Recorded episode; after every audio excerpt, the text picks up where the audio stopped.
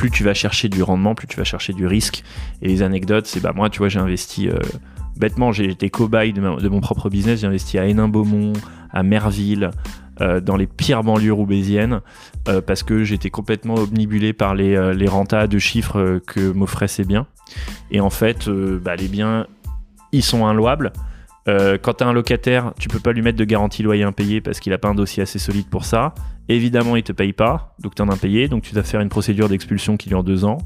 Euh, une fois que tu l'as expulsé, il y a son cousin qui vient squatter le lendemain, rebelote. Euh, si jamais tu as un, locataire qui paye, à la fin de ton bail, il part avec ta cuisine qui va la revendre sur le bon coin, il t'enlève tes tes carreaux de.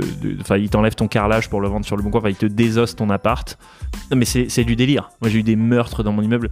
Euh, tu vois, euh, à Roubaix, je rénove l'immeuble. Donc, je m'envoie 100 000 euros de budget travaux. Euh, t'as des dealers qui viennent dealer littéralement au pied de mon immeuble. Donc, du coup, je peux pas le louer parce que ça fait peur aux locataires. Finalement, les dealers finissent par squatter mon immeuble, fracassent l'immeuble. La mairie de Roubaix euh, dit que euh, mes locataires sont logés dans des conditions insalubres puisqu'ils ont tout fracassé, je venais de rénover. Et je leur dis, mais attendez, déjà, ils sont pas locataires, ils sont squatteurs, c'est des dealers squatteurs. En plus, ils ont tout fracassé alors que j'avais rénové. Et la mairie me dit, je m'en fiche, euh, vous logez des gens dans des conditions déplorables, donc c'est du pénal, vous avez intérêt à tout rénover. Bienvenue dans La Galère, le podcast qui raconte comment les entrepreneurs des plus belles startups se sont débrouillés pendant les premiers mois de leur aventure.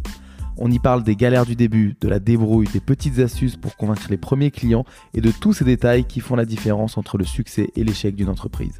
Je suis David Flack, cofondateur de Start the Fuck Up, le studio d'innovation qui aide les entrepreneurs et les grands groupes à lancer des startups. Pour en savoir plus, rendez-vous sur www.stfu.pro. Si vous aimez ce qu'on fait, pensez à vous abonner à la galère pour ne pas rater la sortie du prochain épisode et à nous donner 5 étoiles sur Apple Podcast afin d'aider d'autres personnes à découvrir l'émission. Bonne écoute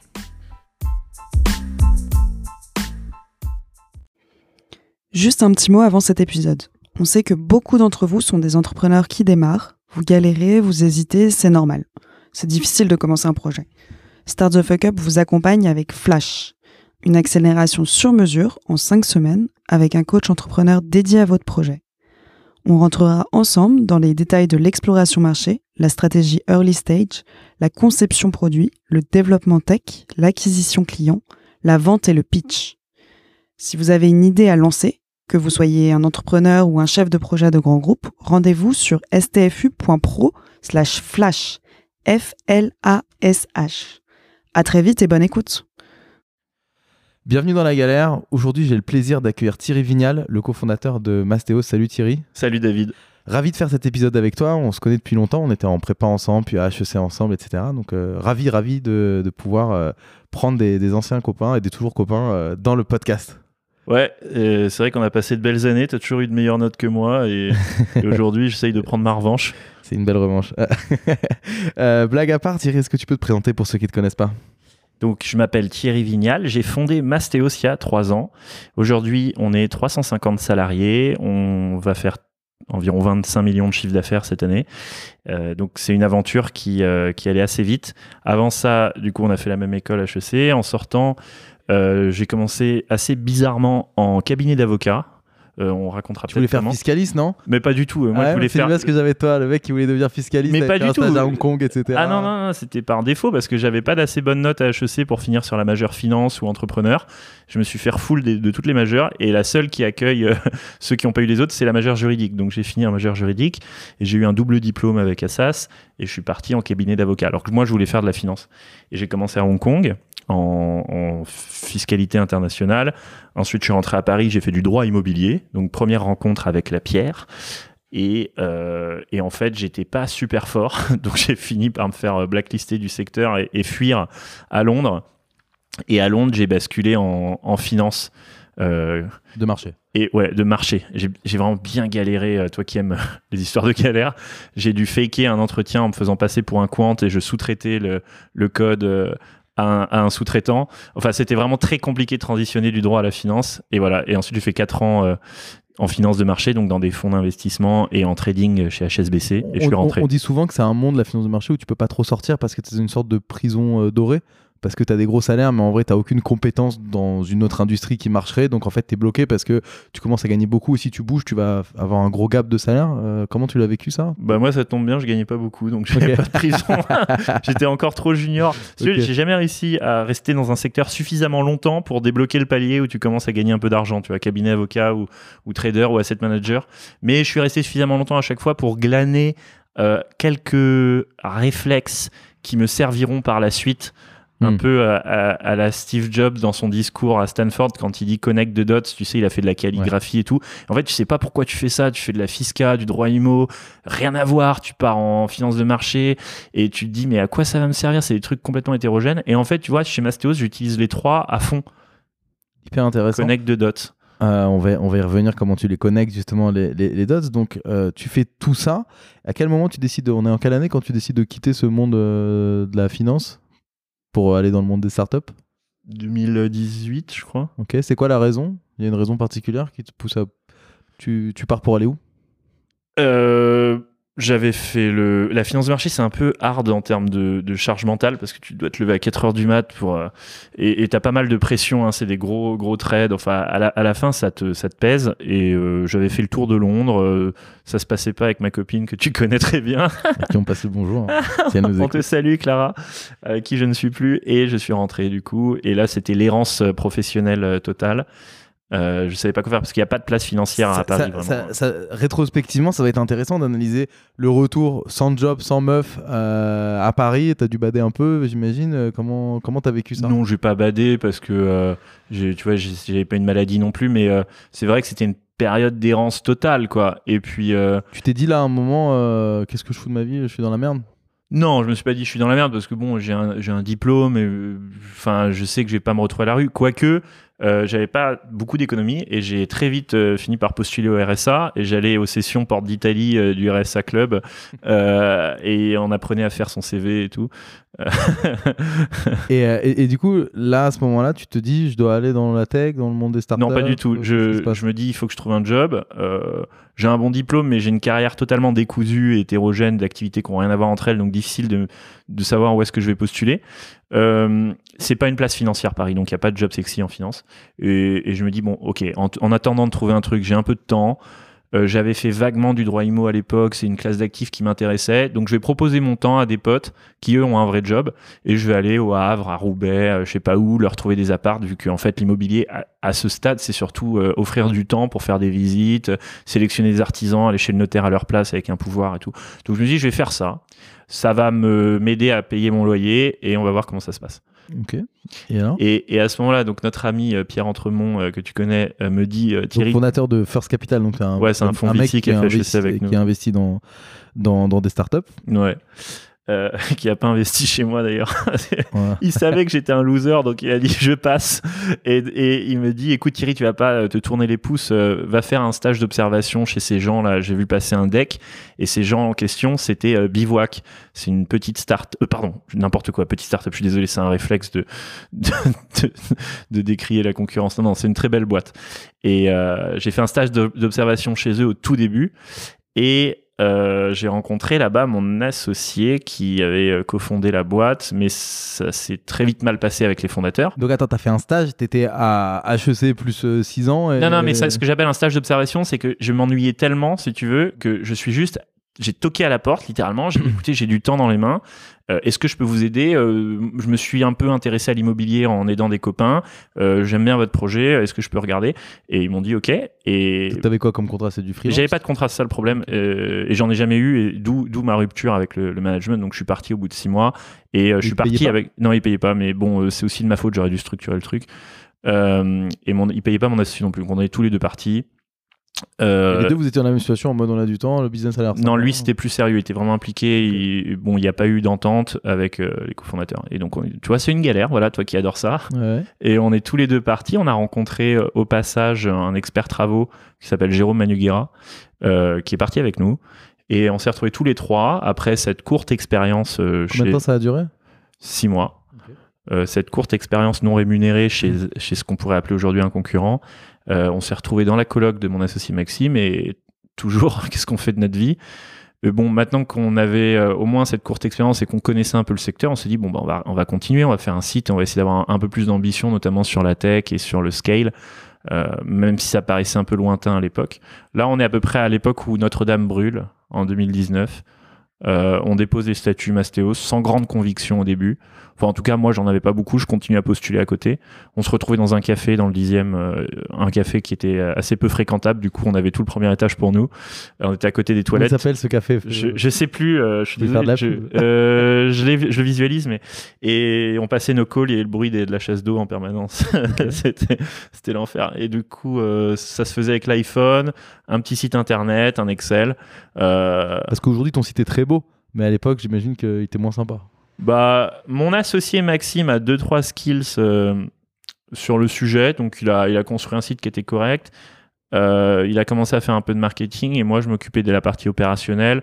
J'étais plutôt le tchatcher du groupe, donc j'allais euh, bah, chercher des clients sur LinkedIn et dans mon réseau. Donc alors, ra- ra- raconte-nous vraiment le, le tout début. C'est-à-dire que là, tu es là, tu es dans un café, tu te dis, on va faire comme Bivouac, c'est-à-dire euh, on va proposer des investissements locatifs, euh, des biens en investissement locatif euh, à des investisseurs potentiels.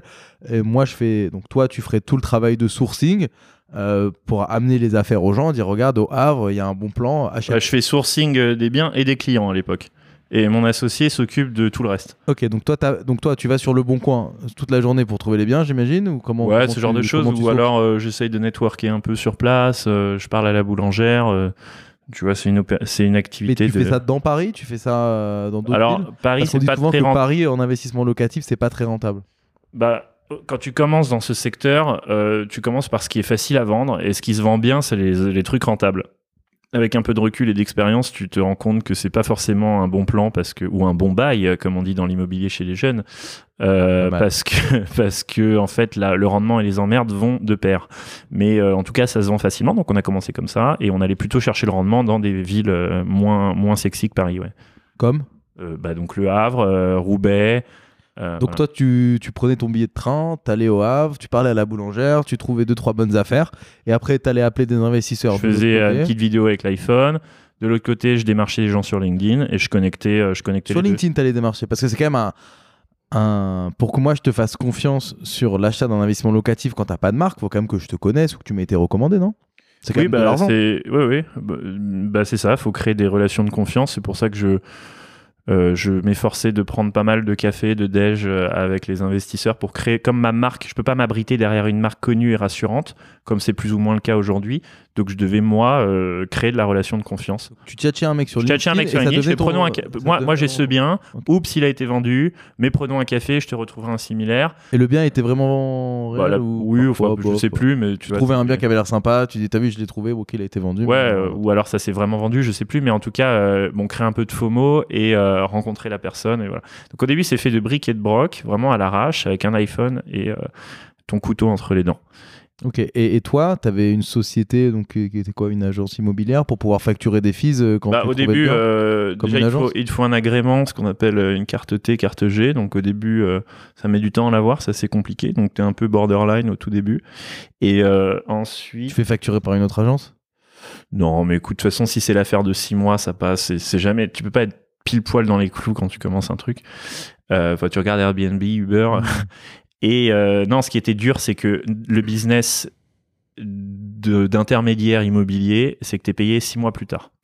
Et quand tu es une startup qui- qui a pas accès au marché VC ou bancaire, en fait, tu, dé- tu dépenses, je sais pas, tu as des bureaux, enfin là, en, en l'occurrence, c'était un café, mais tu as quand même quelques coûts et, et tu touches ton argent six mois plus tard. Pour bien DFR permanent. Pour bien expliquer aux gens pourquoi six mois plus tard. Parce qu'en fait, nous, on vend des, des investissements locatifs. Donc, je t'ai trouvé un appart au Havre, tu fais une offre dessus. À ce moment-là, moi, je touche rien. Je, suis, je te facture au succès. Euh, donc, tu fais une offre. Il y a un mois d'analyse euh, légale, euh, urbanistique, euh, juridique, notariale du, du dossier. Ensuite, on va signer la promesse de vente chez le notaire. Ensuite, tu vas chercher ton prêt. Tu as trois mois pour le chercher. Ensuite, tu as un mois pour convenir de la réitération de l'acte authentique chez le notaire. Ensuite, tu as le début du chantier, etc. Donc, euh, avant de toucher un premier centime, il y a euh, bien six mois qui se passent. Et c'est six mois pendant lesquels je touche rien. quoi. Donc, on doit porter la boîte financièrement. Deux questions naïves sur l'investissement locatif. À une époque, ça m'intéressait. J'ai trouvé aucun calculateur euh, qui me permettait de savoir si je prends un bien et qu'il me rapporte 1500 euros de loyer, quels sont les impôts que je vais payer, la taxe foncière, les trucs. Il n'y a rien en ligne. Comment t'expliques ça? Enfin, je- En tout cas, moi, j'ai fait plusieurs recherches Google pour me dire si je loue un truc 2000 euros par mois, combien, avec euh, les impôts, les nannis, les nanas, combien je vais avoir en vrai en plus pour pouvoir rembourser mon prêt et voir en fait si je suis en autofinancé ou pas. Pourquoi t'es, co- comment t'expliques ça? C'est juste moi qui ai mal cherché ou... Ouais, je crois que tu as, mal cherché ou peut-être que tu, as cherché il y a trop longtemps, mais aujourd'hui tu as beaucoup de- d'outils, euh, de simulateurs fiscaux. Nous on en que ça peut développe être un un. bon, un, bon, un bon truc pour choper des leads. Ouais, ouais, bon, on n'en manque pas actuellement, mais c'est vrai qu'on en construit un de simulateur fiscal. Et t'en as, euh, j'ai mon ami qui a fondé Talt, euh, qui fait de la fiscalité immobilière, TALT, elle en a un. Euh, de toute façon, les gens investissent en LMNP ou en SCI-LIS. C'était ma deuxième question. C'était, euh, il y a toutes ces histoires de LMNP, et de SCI et de SARL familial, etc. Comment est-ce que toi, au début, tu as, réussi à y voir clair? Moi, j'ai cherché très modestement, pas très longtemps, parce que j'étais pas super motivé, mais j'ai dit, waouh, quelle galère Je comprenais rien. J'adore ce mot qui revient en boucle dans tes Non, mais vraiment. Euh, non, mais c'est pas très compliqué. Moi, j'ai un passé euh, en cabinet d'avocat, fiscalité et droit immobilier, donc ça va. Mais honnêtement, c'est pas très compliqué. Hein. Euh, t'as LMNP, euh, tu peux amortir ton bien, donc ton bien il vaut 100, euh, tu l'amortis sur euh, euh, 30 ans, donc tu enlèves euh, 100 divisé par 30, euh, 3 et quelques. Quoi, par, si t'as 4 de loyer, t'as déjà 3 d'a- d'amortissement déductibles qui s'en vont, il reste 1, et ensuite t'as plein d'autres charges déductibles, ça fait 0. En fait, et tu amortis euh, ton bien, tes travaux, tes meubles, plein de choses.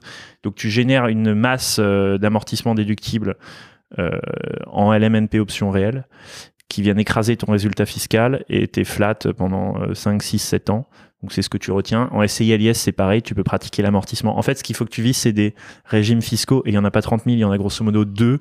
Après, tu as quelques ovnis type SARL de famille, je sais pas quoi, mais LMNP, SCI-LIS, nous, c'est 95% des structurations fiscales, et tu payes peu, voire pas d'impôts. Donc euh, tu peux faire une simulation si tu veux, et c'est d'ailleurs euh, conseillé. Mais sache que grâce à l'amortissement, euh, c'est faiblement fiscalisé. Pa- Parce que sans cracher sur Bivouac, à l'époque où, euh, je, je prends la responsabilité de, de mes propos, à l'époque où moi je cherchais, j'avais fait un call avec Bivouac et quand je leur avais posé ces questions-là, ils étaient complètement incapables d'y répondre. Non, mais aujourd'hui, ils sauraient, ils sauraient y répondre, euh, nous aussi. Et, euh, et nous, on a, une, tu vois, on a 70, euh, 70 conseillers en investissement qui sont dans l'autre salle. Ils sont pas tous là parce qu'ils font du télétravail Mm. aussi. Et ces gens-là sont formés à la fiscalité immobilière. Toutes les semaines, on fait venir un avocat fiscaliste qui nous forme. Euh, moi, j'ai écrit un livre sur le sujet. Et en vérité, c'est pas très compliqué. T'as LMNP, SCI, LIS, t'amortis, voilà. Ok, désolé pour la digression, mais Ouais. euh, je trouvais que c'était intéressant. Euh, donc on revient, donc là, t'es là, dans ton café, à aller au Havre, à trouver des opportunités, à tchatcher des gens sur LinkedIn en disant hey, ça te dirait pas d'investir, etc. Aller à mes réunions RSA, Porte d'Italie, pour toucher mon RSA. Comment ça se passait avec tes potes qui avaient un peu plus d'argent? Est-ce qu'ils voulaient investir? Parce que t'avais là quoi, 28, 29 Ouais. Donc c'est l'âge où, on va dire, ceux qui ont pris une carrière classique commencent à avoir des salaires très corrects et commencent à pouvoir faire un investissement locatif. Ouais. Euh, Est-ce que tes potes, ils ont investi dedans? Au Euh, début, co- comment comment t'as fait pour vendre ça à tes potes pour... Est-ce que t'as Bah, ce qui est sûr, c'est que les- mes potes voulaient pas d'actions Mastéos à l'époque. Aujourd'hui, ils se les arrachent. À l'époque, les gens étaient OK pour m'acheter euh, un petit appart au Havre pour me faire plaisir, mais pas, pas des actions. Et euh, ils ont servi de cobaye, hein. faut, faut se le dire, parce que j'avais pas d'expérience à l'époque. Donc mes premiers potes qui m'ont suivi et qui m'ont acheté des biens, ils ont un peu essuyé les plâtres. Euh, bon, j'ai indemnisé quand il fallait, hein, mais euh, c'est vrai qu'il faut se faire les dents au début. C'est, ça paraît facile d'acheter un appart, mais en fait, tu as plein, plein, plein de pièges. Et c'est pour ça que je pense que les boîtes comme Bivouac ou la nôtre, ou euh, Beanstalk, qui est aussi un concurrent, euh, elles ont quand même de l'importance parce que le faire en solo, ça paraît simple, mais en vrai, tu as tellement d'occasions de te planter et planter un investissement à 6 chiffres sur 25 ans, c'est pas sans conséquence. Donc, moi, j'invite aux primo-investisseurs à regarder des, des intermédiaires un peu pros sur le marché du locatif. Parce que ce qu'on va se poser comme question aussi avec des business comme cela, c'est euh, bon, les mecs qui prennent des fils, donc euh, même s'ils me font faire un mauvais investissement, ils sont tranquilles. Non, parce que tu as un impact réputationnel qui est très grave. Euh, nous, euh, Mastéos, tu vois, on, on lève des fonds. Et maintenant, on racontera le début ou la galère financière, mais aujourd'hui, il n'y a pas de galère financière. On a accès à un marché VC euh, euh, très généreux. Les fonds, c'est pas un problème. Le problème, c'est le NPS et la réputation. Euh, ta réputation, une fois que tu l'as affectée, tu peux plus revenir en arrière. Une fois qu'elle est teintée, c'est terminé. Tu peux lever autant d'argent que tu veux. Les gens, euh, c'est un business de trust. Donc, si jamais la marque Mastéo s'est affectée, euh, je ferme la boutique. Je fais autre chose. Euh, donc, moi, avoir euh, un impact réputationnel parce que j'ai vendu quelque chose euh, qui, qui, est, qui est pas sain, c'est très grave pour moi. Pire que de perdre de l'argent. Revenons donc, euh, pardon pour les multiples digressions, mais ça m'intéresse particulièrement ces sujets. Euh, on revient. Donc là, vous êtes euh, trois dans ce café. Toi qui vas en gros faire supply demand. Tes associés, ils font quoi à ce moment-là? Comment vous répartissez? Donc j'ai mon associé Maxime Anquier qui lui est un gros facker. D'ailleurs, je sais que tu étais intéressé par les origines, les, les- les origines universitaires un peu des fondateurs. Et lui, euh, Mm. bah, c'est pas du tout un mec du Sérail. Il a pas du tout de, de fancy degree d'HEC ou de Polytechnique. C'est un mec qui a fait une école d'ingénieur à Grenoble, mais tu vois, euh, pas une parisienne. ou- Et mon autre associé, Jérôme Manuguera, qui lui était côté travaux, euh, je crois qu'il a fait un bac pro et basta, quoi. Plaqué. C'était intéressant parce qu'on on en discutait juste avant le podcast. On se disait que Thierry avait l'air de sortir du sérail, mais il n'était pas vraiment. euh, En fait, je me mets à la La place- caricature de la personne, on se dit, oh, il a fait HEC, il a monté sa boîte, il a levé plein d'argent, c'est facile. Ça s'est pas du tout passé comme ça. je me mets à la place de quelqu'un qui écoute le podcast et qui dise oui c'est facile euh, il a fait ouais c'est ça exactement ce que tu as dit il a fait HEC euh, donc euh, il a accès à un Au réseau fond, que j'ai pas euh, c'est facile pour lui et tout je rappelle juste que euh, mes associés dont l'un a plus d'actions que moi au capital hein, euh, eh ben ils sont pas du tout du tout du sérail hein. Donc euh, c'est possible euh, voire euh, recommandé euh, de d'avoir fait une école random et, et de fonder une boîte intéressante Donc là, il y a toi qui fait à la mano, un de tes associés qui fait du gros hacking, et le troisième, du qui coup, fait les travaux qui fait les travaux. Mais en mode, au début, c'est littéralement, on fait les travaux tous les deux. C'est-à-dire que je lui dis, Mhm. Jérôme, j'ai vendu un appart à Rouen, il faut refaire le parquet, euh, deux, trois trucs, et la cuisine, est-ce que tu peux m'aider? Ah bah t'aurais pu me prévenir avant, euh, c'est quoi le budget? C'est ça. Ah putain, c'est short. Euh, Lui, il est entrepreneur en bâtiment, il a une ouais. boîte d'entreprise en bâtiment. et, et je lui dis, vas-y, euh, s'il te plaît, viens, il faut que le chantier soit fini dans un mois. Et donc je l'aide, et puis on décolle la moquette, euh, on apporte le parquet, on monte la cuisine ensemble, on casse des murs. C'est surtout lui, moi je suis vraiment naze à ça. Mais au début, on était sur les chantiers nous-mêmes, quoi. Ok. Et ça, ça a duré combien de temps? Donc, co- co- Combien d'appart t'as as mis avant de te, vraiment de faire la main et de vraiment comprendre Bah, en la, ce que la le- première année 2019, on a fait 10 ventes. Enfin, on a, fait, on a livré 10 projets.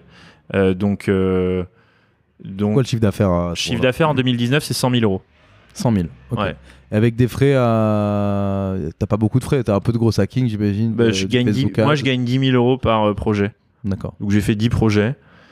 Et euh, bah, grosso modo, euh, c'est rien en Fait une boîte hein. avec trois personnes qui fait 100 000 euros de chiffre d'affaires, il a pas de quoi vivre.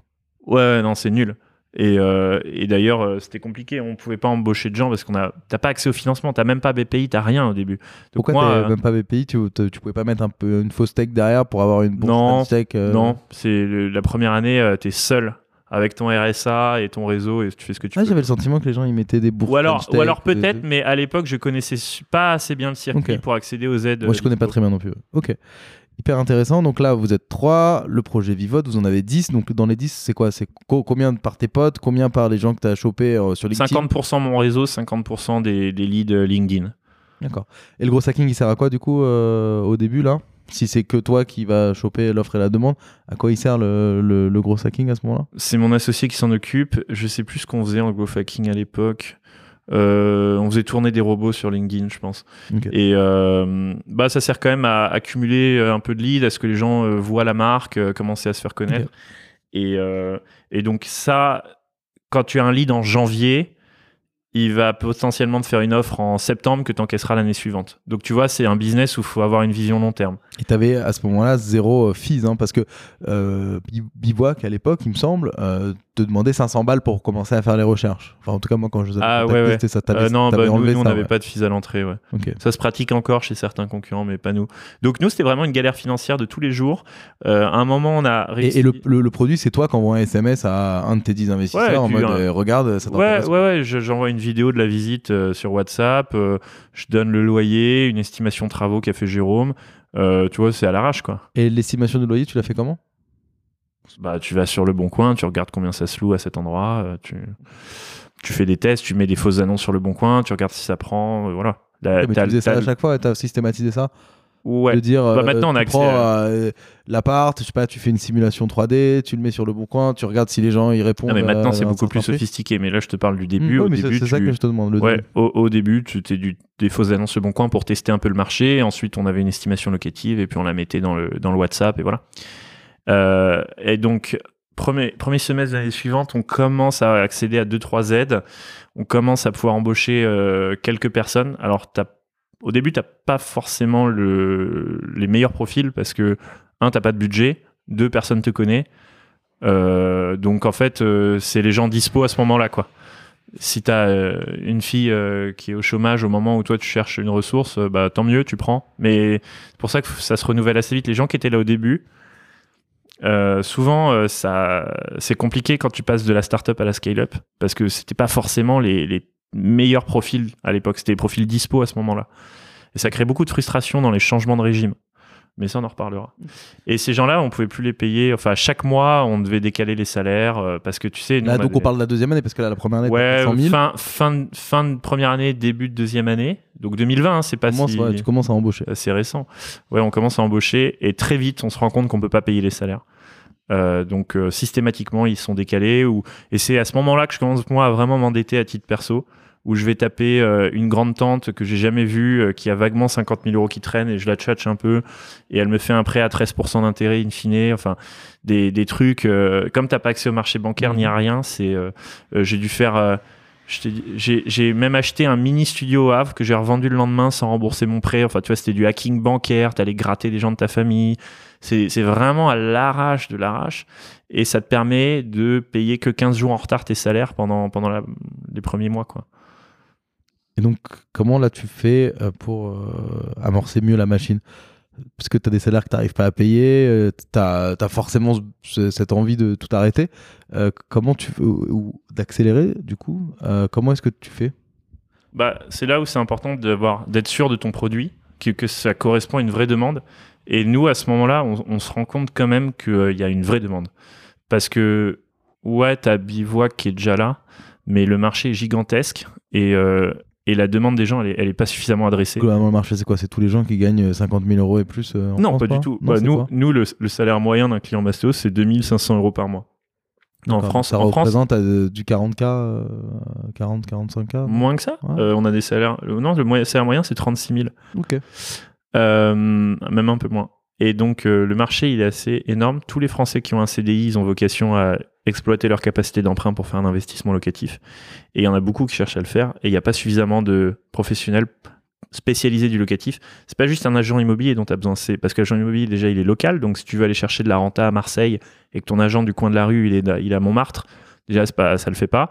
Et ensuite ton agent immo il va euh, prendre trois photos, les mettre en ligne euh, et faire rencontrer un acheteur et un vendeur. Mais c'est pas lui qui va euh, estimer ta demande locative locale, ton turnover, ton vacancy rate, euh, ton euh, qui va t'aider à négocier ton prêt. C'est pas lui qui va staffer des artisans et suivre le chantier pour toi. C'est pas lui qui va euh, t'acheter des meubles pour ton régime LMNP.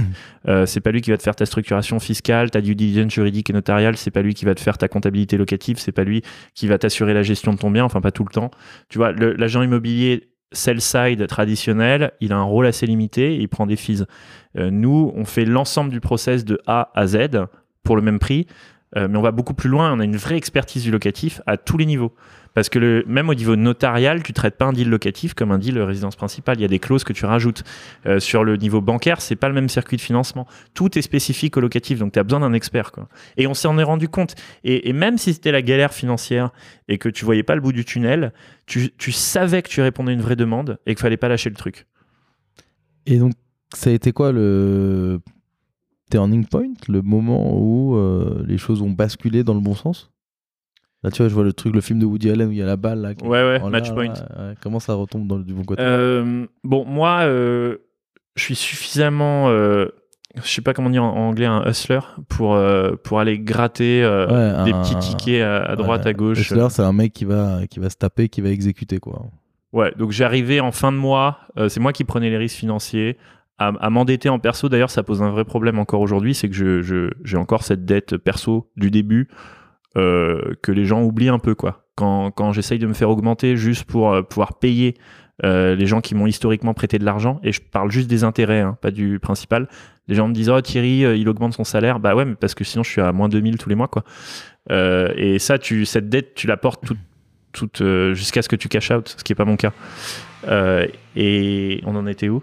Non, justement, je te disais le moment où ça a tourné. Au moment où ça a tourné, j'ai la de mémoire, c'était un premier passage sur BFM Business. Euh, Comment tu l'avais eu? Je sais pas, euh, c'est pas si compliqué à avoir.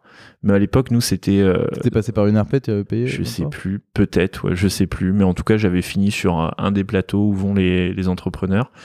Euh, je sais même plus si c'était payant ou pas, mais peu importe, euh, ça s'était bien passé. Et je crois qu'à cette occasion, ça nous avait apporté un peu de visibilité. Je me rappelle que c'était un événement assez festif. On avait eu des leads et puis c'était et quelques VC euh, avaient dû voir le replay sur LinkedIn. On commençait à à exciter un peu la curiosité de deux trois VC, mais euh, pas suffisamment pour closer un deal avec eux quoi. Ok, donc là, t'es en Donc deux- là, on- 2020, on a dit? Ouais, alors j'espère que je suis bon sur les dates, Ouais, mais je, crois que je suis en 2020, plutôt euh, fin d'année, non, milieu d'année 2020. Et on se dit, bon, Donc t'as on un peu commence- plus de leads qui rentrent, mais vu que il y a quelques leads qui de- rentrent et il y, a, il y a une espèce de frénésie qui se crée et on se dit, bon, on va peut-être faire passer la seconde. Et à ce moment-là, qu'est-ce qu'on fait? Ouais, les VC voulaient pas de nous. Donc on s'est dit, on va faire une levée de fonds puisque c'était à la mode. Euh, et je vais envoyer un WhatsApp à, à tous mes clients et à tous mes, enfin aux peu de salariés que j'avais à l'époque. Et j'ai envoyé ce WhatsApp avec une présente, enfin une- trois, trois slides. euh, et on a fait une levée de fonds. La première qu'on a fait, alors accroche-toi, je sais pas comment j'ai fait, j'ai levé un million d'euros sur WhatsApp. Et t'as lâché combien d'equity si c'est pas indiscret Tu peux Euh, le dire 20%, je crois. 20%, d'accord. Au plus, peut-être. Euh, j'ai levé en BSAR à l'époque. Mais Ok. 1 million d'euros. Donc BSAR, si je dis pas de bêtises, ça veut dire que la valo, Et indéterminée. elle, Elle, est sera déterminée elle sera déterminée par la levée d'après avec Ouais, un discount. Avec un discount. Euh, donc j'ai levé un million en BSR sur WhatsApp auprès de ma propre communauté. Donc mes, mes, mes salariés, j'en ai pas beaucoup, et mes clients. Combien d'investisseurs c'était? Bah, je crois. Tous tes clients, ils ont mis. Je crois. Ouais, énormément de clients ont mis. Et certains des gros tickets. Je crois que j'ai, j'en ai j'avais une cinquantaine de lignes à l'époque. Parce qu'en fait, ils étaient contents du produit. Et... Ouais, il y avait de ça et ils croyaient pas mal au, au projet. Euh, et donc, euh, un million d'euros, euh, ça nous a permis de passer la seconde, de, de nous staffer, d'être encore plus visible. Et c'est à ce moment-là qu'on on attire un VC qui s'appelle Daphne, qui est assez connu aujourd'hui. Ouais, Ils ont fait gros VC, ouais. quelques belles licornes. Et Daphne, euh, Donc après cette première levée, ouais, Daphne quelques mois plus tard. Je l'annonce dans la presse, la levée à un million. À l'époque, euh, un million, ça suffisait pour passer dans la presse. Aujourd'hui, il faut 20. Mais euh, Daphne a dû tomber sur l'article, je sais pas, et ils nous contactent et nous disent bon voilà, j'ai l'impression qu'il y en a plein des boîtes comme la vôtre. Il y a euh, investissementlocatif.com, Bivouac, rendementlocatif.fr, projetlocatif.fr, euh, je sais pas qui. Mais euh, on veut bien regarder la vôtre. Et nous, on n'avait pas grand chose à montrer sous le capot à part euh, quinzaine ou une vingtaine de deals à l'époque et et, euh, et on n'avait même pas récolté la data, si on avait un Excel, c'était nul. Et on a réussi à faire une visio avec Daphne. Euh, on s'était bien marré pendant la visio, ils nous ont trouvé sympa, ils nous ont invités à déjeuner euh, rue Réaumur dans leurs locaux.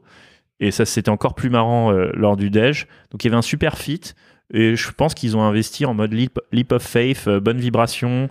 Euh, je sens bien le truc. souvent qu'on investit sur les, sur les fondateurs. Ouais, je crois que là, c'était vraiment un investissement purement sur le fit euh, perso.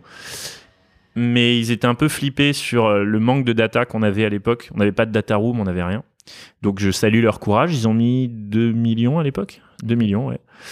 Et, euh, et à partir de là, le process euh, des roadshow VC s'enchaîne. Donc euh, on enchaîne avec euh, très vite les 2 là, ça devient ton travail en fait, toi. Ouais, là, là, je commence vraiment, à partir de l'invest Daphne, je commence vraiment à prendre le truc au sérieux. Et, et dire, ça devient ton travail, dire, de lever des fonds. Et ouais, effectivement, effectivement ça, on commence à bien segmenter les rôles avec mes associés où, où je suis plus euh, au four et au moulin à chasser, à trouver des clients. Là, je me dis, OK, moi, je vais être monsieur euh, financement, je mets de l'essence quand il en faut. Euh, Maxime, il va se concentrer sur la growth. Et on a eu un premier employé qu'on on peut considérer comme un late founder. On lui a filé de l'equity, qui s'appelle Tanguy de Ferrière, qui s'occupait de l'opérationnel. Euh, voilà. Et à ce moment-là, je prends vraiment le truc au sérieux. Les 2 millions de Daphne, on les a burnés assez rapidement parce qu'on s'est très vite excité, on s'est staffé très vite. Et on a dû euh, retourner voir Daphne. Petite question, là, je te fais une petite pause.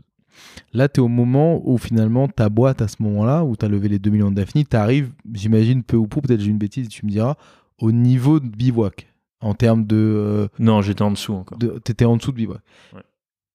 Et après, donc, tu vas nous expliquer la suite, mais à ce moment-là, euh, c'est quoi ton mindset? Tu te dis, ouais, bivouac, on va les bouffer, mais pourtant, t'étais- tu restais en dessous. euh, Attends, tu- pas, pas du tout, hein, je suis pas comme ça. hein. Non, mais C'était pas, une revanche. hein. Non, non, on va les bouffer dans le sens où, euh, comme n'importe quel entrepreneur, tu as des concurrents, tu veux être plus gros qu'eux, sans être contre eux, mais c'est, ça me paraît normal. Tu es, un entrepreneur, tu as un concurrent, tu veux être, faire mieux que lui. Mais je- en fait, mon concurrent, c'est pas Bivouac, c'est les agences euh, traditionnelles qui font du locatif.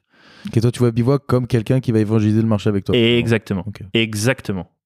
Euh, d'a- D'ailleurs, c'est pour ça que j'insiste pour avoir une compétition de qualité et je pousse Beanstalk qui sont pas mal par exemple parce que l'évangélisation elle se fait à plusieurs comme pour les produits laitiers les gens s'associent font des pubs pour les produits laitiers chaque petit fermier Euh, et comme ça on boit tous du lait et tout le monde en profite mais j'ai besoin d'une compétition de qualité pour exister donc c'est c'est plutôt c'est plutôt les agences euh, Enfin, les agences sell side les agents immobiliers traditionnels qui font de, de l'advisory sur du locatif que je cherche à, à ramener sur de la résidence principale parce que je pense qu'ils sont plus pertinents sur ce segment et à me laisser le marché du locatif. Parce que c'est plus euh, data-driven, euh, le locatif? Le locatif, c'est extrêmement data-driven. Les risques financiers sont énormes. Euh, c'est un produit financier. hein. Ça devrait être régulé par l'AMF si jamais euh, ils nous entendent. Et euh, à ce titre, je pense que c'est un métier à part entière qu'on peut pas confondre avec euh, de l'intermédiation pour des résidences principales. C'est intéressant.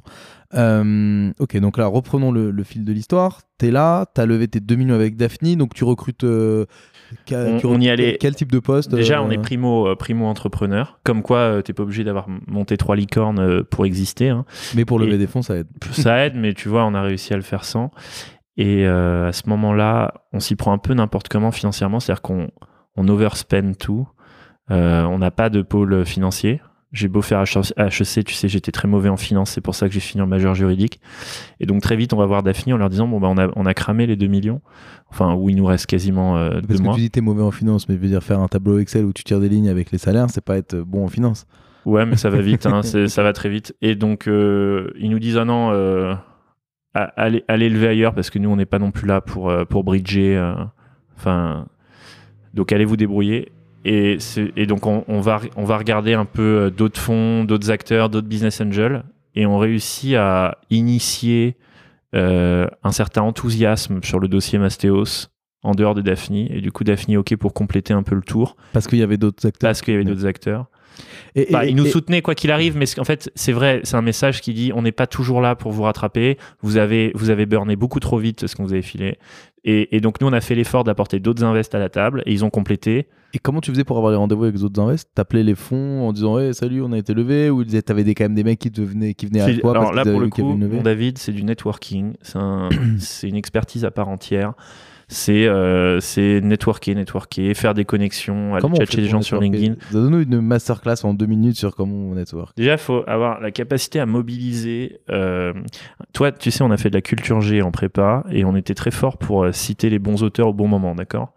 Donc tu prends un thème, tout ça, je sais que tu n'as pas lu beaucoup de livres dans ta vie, d'ailleurs c'était la grande blague, mais là où tu es fort, c'est que le- comme moi, le peu de livres que tu as lu dans ta vie, parce que j'en ai pas lu beaucoup non plus, on est capable de très vite faire des connexions avec le peu de connaissances qu'on a. Et ben en networking, faut que tu puisses très vite, tu rencontres quelqu'un, dans ta tête, tu passes euh, 40 personnes et tu te dis où est-ce que le matching serait le mieux? Et tu fais un peu de name dropping au bon moment, tu fais des connexions entre les gens euh, et tu essayes d'aider, d'apporter de la valeur aux gens avant d'en demander. Mais c'est ça, c'est apporter de la valeur aux gens, faire beaucoup de choses gratuitement, produire du contenu gratuit euh, et, faire des connexions et mobiliser tes connexions. C'est intéressant ce que tu dis pour faire une demi-digression là-dessus parce que j'ai remarqué que c'était un truc d'entrepreneur.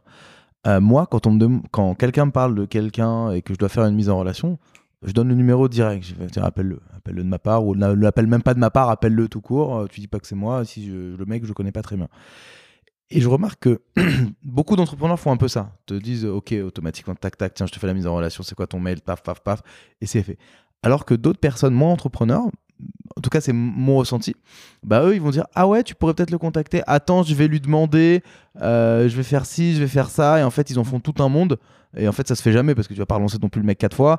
Euh, Est-ce que tu dirais que c'est un, c'est une qualité d'entrepreneur? Enfin moi j'ai l'impression que c'est un peu une qualité d'entrepreneur, tu vois, d'être capable d'agir vite, de mettre en relation les gens, de créer du de créer des opportunités, on va dire, euh, comme ça, direct, d'un coup, sans se prendre la tête. Moi, j'adore qu'on me mette en relation avec des gens, même sans me demander. Moi, je fais. Parfois, on m'engueule parce que je mets en relation sans demander à la personne en face, tu vois. En tout cas, il faut être dans une, faut donner quoi. Il faut être dans un mindset où tu donnes un maximum sans rien attendre en retour, ni espoir, ni grand amour, pas même l'espoir d'être aimé, C'est beau. c'est beau. savoir aimer. Euh, Florent Pagny. euh, très bien. Savoir aimer.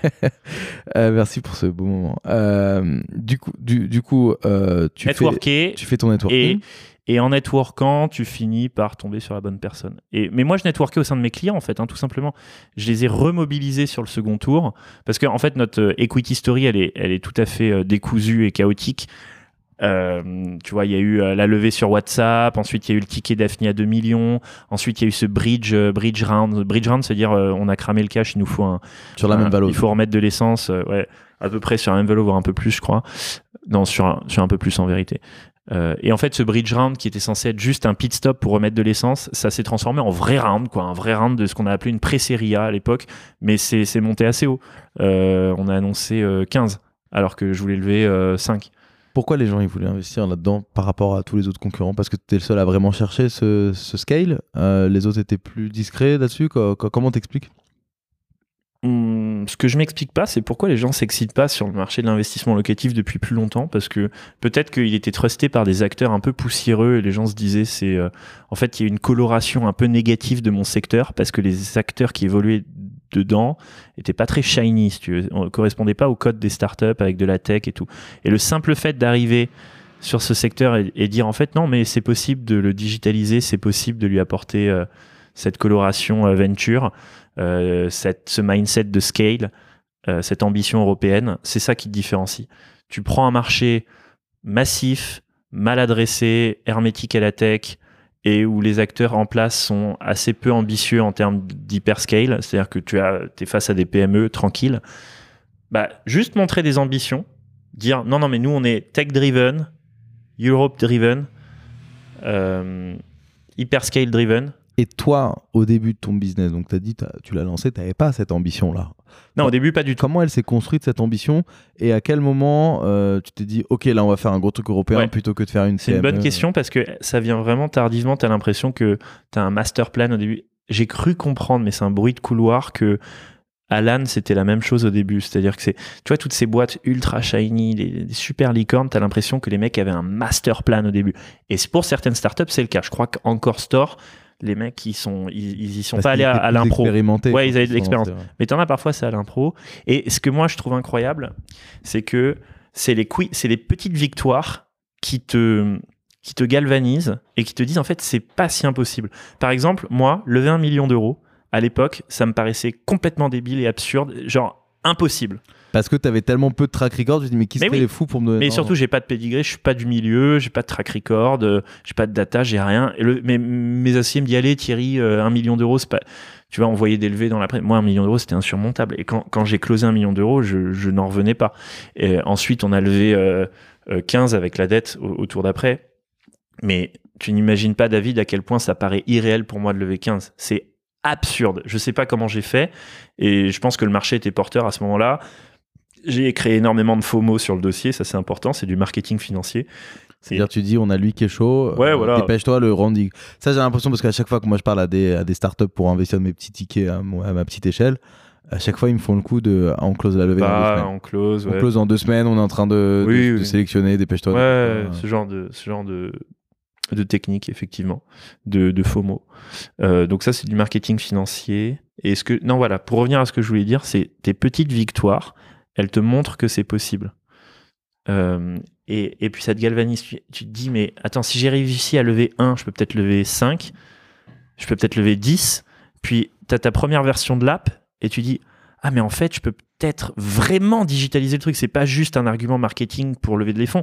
J'ai l'impression que c'est possible. J'a- J'arrive, J'arrive à faire une offre sur mon iPhone, c'est dingue ce qu'ils ont réussi à faire mes devs. Tu te dis, mais en fait, on pourrait presque imaginer pour de vrai une app qui intègre tout le process locatif. On mettrait les notaires, les banques, les gestionnaires, même les prestataires travaux, ils seraient sur l'app. Je pourrais tout suivre sur mon app avec de la 3D et tout. Et en fait, chaque feature rend le truc de plus en plus euh, réaliste. Chaque levée de fonds te dit, mais. Et puis, tu ouvres un pays, tu vois, et tu dis ah j'ai fait mes premières ventes dans ce pays, ça veut dire que je pourrais ouvrir le monde entier en fait puisque j'en ai ouvert un, je peux en ouvrir deux et c'est ces petites victoires qui rendent de plus en plus réaliste ton ambition qui à la base était du marketing financier, euh, mais c'est pas un master plan que tu déroules enfin pas pour mon cas. Tu, tu dis aussi que tu étais primo entrepreneur, euh, tes associés aussi j'imagine. Euh, quand tu lèves un million, quand tu lèves 2 millions, quand tu lèves 15 millions, comment tu fais Par qui tu te fais conseiller pour savoir qui t'embauche? Parce que c'est beaucoup d'argent, beaucoup d'embauches. Euh, comment tu sais combien de devs il faut que tu embauches versus des marketeurs, versus des sales, versus des euh, agents immobiliers, je sais pas, des gens pour gérer les différents agents immobiliers que tu dois avoir dans toute la France. En vérité, comment tu gères? Non, mais savoir combien tu dois en, en embaucher, c'est pas très très compliqué. Hein. tu sais à peu près tu as un business plan, euh, tu sais que pour faire X de chiffre d'affaires, faut que tu fasses tant de ventes, qu'un sales euh, historiquement fait deux ventes par mois ou trois ventes par mois, donc tu dois en embaucher tant, et ça veut dire que tu vas avoir euh, X locataires qui vont arriver quatre mois plus tard, donc faut que tu aies au moins deux gestionnaires dans cette ville, et que au passage, tu as une rénovation à faire, et que c'est trois ouvriers par chantier qu'il faut que tu embauches. Donc non, mais ça va. C'est pas c'est pas rocket science de, de, calibrer tes besoins. Ce qui est très dur, c'est de trouver les bons profils. Et le problème, c'est qu'il faut que tu trouves des profils un peu meilleurs que ton stade de maturité. Euh, pareil, c'est du marketing financier. Donc ta boîte, elle est un peu early stage, donc t'as pas les top profils qui bossent dans les licornes, mais il faut que tu te débrouilles pour avoir des profils un tout petit peu meilleurs que, te, que ton stade de maturité. Comment t'as fait Et là, c'est vraiment du fit. Euh, il faut que le mec, tu lui vendes du rêve. Comment tu sourçais déjà, les gars T'allais sur LinkedIn oh, welcome, par des chasseurs Welcome to the Jungle, chasseur, euh, LinkedIn. Après, on a commencé à, à recruter des recruteurs, tout simplement. Aujourd'hui, on en a 10. on, a 10 on a 10 recruteurs à plein temps chez Mastos qui recrutent chacune, chacun 3 CDI par mois. Donc là, on est sur un rythme de recrutement de 30 personnes par mois. Tu les vois tous? Non. Non, je les vois pas tous. On est 350 là, salariés, et il y en a 30 nouveaux tous les mois. Et euh, donc, revenons juste. Donc là, tu lèves tes 15 millions. Ouais. Euh, qu'est-ce qui se passe à ce moment-là? Est-ce que le regard des gens change, je pense? Parce que là, tu deviens.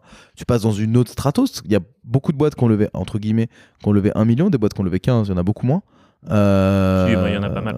Mais, mais oui, je suis, je suis d'accord, ça te fait rentrer. En fait, les gens commencent à te prendre au sérieux. Ça rassure aussi les clients qui se disent s'il a levé avec Daphne, euh, c'est que ça doit pas être des rigolos et que je suis a priori entre de bonnes mains parce que sinon il y a un impact réputationnel pour Daphne. C'est pour ça que quand il y a une merde sur un chantier, euh, euh, ça remonte très vite aux oreilles de Daphne qui vient me prévenir. Et, tu vois, le risque réputationnel, c'est le truc qu'on va monitorer le plus, le NPS client, etc. Mhm. On nous demande pas d'être ultra rentable, on nous demande plein de choses qu'on nous demande pas par rapport à des PME traditionnelles, mais on nous demande une chose, c'est veiller au NPS, toujours, et à la réputation des brands, celle du fond et la nôtre. C'est pour ça qu'on peut pas vendre des trucs euh, pourris. Et comment tu fais justement dans ce secteur immobilier où finalement euh, tu vends une renta qui est calculée, mais euh, comment est-ce que tu as sécurisé tout ça? Pour pas que la renta soit juste la renta que l'agent immobilier il pense que ça va être Comment est-ce que tu as mis de la data fort derrière, tu as des data scientists qui bossent, comment tu as assuré ça que le produit que tu vends, au-delà de l'exec, que le produit, l'endroit où il est placé, etc., il est bien estimé? Bah, c'est vraiment le gros risque de notre business. C'est pour ça que je pense qu'à terme, il faudrait euh, qu'il y ait une régulation AMF de ce secteur. Euh, qui pour éviter les prix, etc. Euh, Quoi? Non, régulation AMF, l'autorité des marchés financiers, pour qu'elle elle, mette des standards justement de quoi Non, mais pas justement, c'est un, un, produit financier qu'on vend.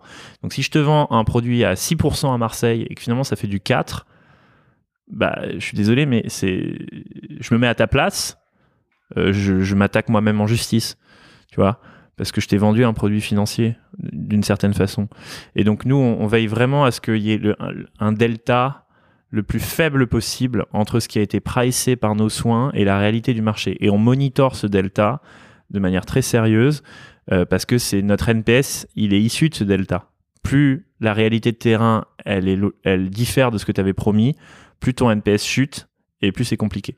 Et donc ça, c'est de la data. Euh, nous, on en achète, on a un énorme budget data. Il y a trois salariés data scientists. Et on Ils font quoi chez toi du coup? Ils font de l'estimation des prix de moyens de marché, de vacations, tout ça? Tu as toute une partie qui est interne, c'est des algorithmes de matching interne et externe pour euh, euh, qualifier la probabilité que tel bien soit vendu à, à tel client via tel sales. Donc euh, ils vont qualifier les biens, les portefeuilles des sales, les interactions du des, scoring, quoi. des clients sur l'app. Ouais. Euh, ils vont prendre un maximum d'informations. Le, le comportement des clients sur l'app, ça nous apporte énormément d'éléments. Et euh, du scoring de biens, du scoring de conseillers et, des matchings internes, externes entre euh, les 1000 biens qu'on trouve tous les mois et les 2000 clients qui s'inscrivent. Parce que tu peux pas le faire à la mano. Ça, c'est une partie. Et l'autre partie, c'est de la data terrain avec nos amis de chez Casafari pour euh, connaître très précisément à quel loyer ça se loue dans telle rue, quel est le niveau de vacances, le niveau de turnover, le niveau d'impayé, une évaluation fine du risque. Au début, on n'avait pas les moyens d'avoir cette data. Aujourd'hui, on l'a. C'est pour ça qu'on se penche sur des produits type euh, assurance du rendement. Tu vois, demain, être tellement confiant sur la fiabilité de nos informations locatives qu'on puisse te dire, bon bah, ce bien, euh, il yield du 6%, je te le garantis à 5,5. Et mettre des assurances de rendement. C'est la prochaine étape. Ok, hyper, hyper intéressant. Et donc là, ce, ce, ce scale, donc euh, tu, tu l'élèves quand là C'est 15 millions avec la dette? Voilà, euh, l'année dernière. Avec un, un fonds euh, fancy, non Ou pas du tout? Le, le Toujours Daphne, Daph- ouais, Daphne, en fait, en lead. ok. Et plein de petits noms. D'accord. Euh, Et du, du coup, là, ce moment où la boîte scale ouais, là, là, ça pivote vraiment, vraiment sincèrement. sur une boîte tech. Sur une boîte tech parce qu'on on commence à avoir du budget pour recruter des devs. D'ailleurs, on, on arrive à faire un méga recrutement qui est Gabriel Klein. Alors, on me demande pas comment on a réussi à le, à le recruter parce que c'était Gabriel Klein c'était le premier employé de Conto et c'est le CTO historique de Conto. Conto, la, Hmm, la la liste. fintech qui vaut X non milliards d'euros. Ouais, ouais, je crois qu'elle vaut C'est euh, le, le compte bancaire des startups, globalement. Ouais, mais surtout une des plus grosses licornes françaises. Bah, le premier employé de cette euh, licorne et qui était le CTO historique, Gabriel, On a eu Alexandre Qui- Pro sur le podcast. Ouais.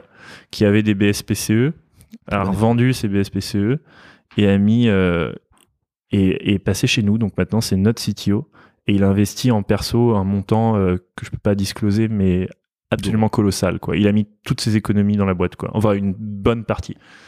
Euh, donc c'est quelqu'un qui a vraiment vu le projet et s'est dit euh, c'est ça l'avenir en fait. Et il a quitté Conto pour aller chez Parce qu'en fait, c'est ta seule manière, finalement, au- au-delà de la marque euh, que tu crées, de créer des barrières à l'entrée. De dire, nous, notre analyse est la meilleure parce qu'on a de la tech derrière et qu'en fait, c'est des maths. Alors, les barrières à l'entrée, c'est la tech, la brand reputation et les, euh, ton infrastructure opérationnelle. C'est-à-dire que si toi, tu veux te lancer dans l'investissement locatif et que tu veux aller à Marseille, euh, bah, je sais pas, euh, tous les plombiers de Marseille ils bossent pour nous, euh, tous les, les agents immobiliers qui ont des biens de, de qualité, euh, ils nous les filent en exclusivité. En fait, on a tissé des relations commerciales au niveau local dans toutes les villes où on est, et on a vraiment des ouvriers, des gestionnaires, des chasseurs euh, localement basés, des sales qui sont basés à Marseille. On a un bureau à Marseille, une agence, un entrepôt, euh, on a un réseau logistique. Si On a une infrastructure opérationnelle au sein de ces villes qui est très très difficile à répliquer et des connexions au niveau des villes qui sont des connexions humaines euh, que tu vas du- avoir du mal à hacker si tu veux. Mais ces relations humaines, comment tu les scales? Bah, c'est c'est la secret sauce du business. En fait, tu peux scaler un process et dans ce process, enfin, tu, tu- tu peux déterminer un process standardisé, mais ce process implique euh, de networker au niveau local. C'est un, un business qui est city-based, qui est pas country-based, mais city-based. Donc nous, on n'ouvre pas. En fait, quand on dit on ouvre l'Espagne, on ouvre Barcelone, Valencia et Madrid. Mais on n'ouvre pas toute l'Espagne. Quand on dit on est présent en France, on est présent dans 10, 15 villes où on a des vraies connexions sur place, des gens qu'on a recrutés et qui sont formés à networker euh, avec euh, les influenceurs immobiliers de chaque ville, les, les gens les mieux connectés, les marchands de biens, etc. Pour avoir la meilleure supply. C'est quoi l'ambition finale? C'est d'aller euh, aux US C'est d'être mondial euh, ou juste européen? Euh, le marché européen, il est hyper intéressant. Je suis en train d'écrire un livre avec euh, Geoffroy Reiser, mon directeur Europe, sur l'investissement locatif en Europe.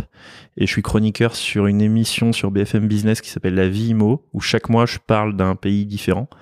Euh, donc l'investissement locatif au Portugal, en Espagne, etc. Et nous, on est complètement obsédés d'immobilier européen. On a, on a, enfin, encore une fois, on écrit un livre sur le sujet. On a toute la data dans, dans la plupart des grandes villes européennes. Et le but, c'est d'être le leader de l'investissement locatif en Europe. C'est un marché où il y a un million d'investissements locatifs chaque année, 50 milliards d'euros de chiffre d'affaires. Pourquoi pas les US Moi, j'avais entendu parler euh, à l'époque il y a un Roofstock. plan euh, de Ouais. dire euh, ouais, si t'achètes à Détroit, t'as des super rendements, à Miami, des super rendements. En plus, si le mec te paye pas, tu peux le dégager, donc c'est facile. j'avais entendu parler de ça, je sais pas si toi aussi, mais pourquoi, pourquoi s'arrêter en Europe? Bah, déjà, tu as des acteurs en place aux US. Tu as Roofstock, tu as Mind.co. Euh, c'est des boîtes qui sont valorisées quasiment un milliard. Et, euh, et, qui, et chacun est très bien sur son territoire. Dans, en LATAM, tu as une boîte qui s'appelle Loft. En Europe, c'est un territoire vierge. Il n'y a pas de concurrent sérieux à Mastéos actuellement. Il y a des prétendants, mais pour l'instant, il n'y a pas de, de gorillas en face d'un cajou. Euh, donc, on a un, espèce de first mover advantage qui nous permet d'aller conquérir ce marché euh, qui est à notre portée. Et je rappelle que c'est un business qui est très basé sur le levier bancaire. Si tu veux investir aux États-Unis, il faut acheter cash. Aucune banque va te prêter. Si tu investis en Europe, c'est pas hyper simple, mais tu as des financements trans- transfrontaliers où tu peux leverager un peu euh, euh, les banques. Donc on, a, on va d'abord commencer. pas parce que t'es pas américain, c'est ça? Ouais, c'est très compliqué. Mais voilà, et puis en plus, il y a déjà des mastéos locaux. Euh, nous, on est sur un territoire vierge qui reste à conquérir avant de s'intéresser à d'autres continents. Mais sur un million d'investissements locatifs chaque année, tu as de quoi faire hein, avant de, de passer à autre chose.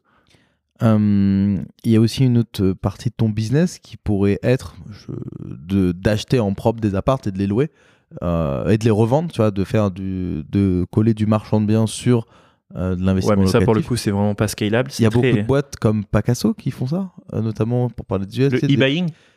Ouais, tu sais, des boîtes qui vont, il me semble, hein, acheter euh, des poubelles, les retaper et ensuite euh, les revendre à une. Soit les revendre à la Pacasso à- en time sharing, soit euh, comme des boîtes comme, euh, je sais pas, des Crazy Voyage, etc.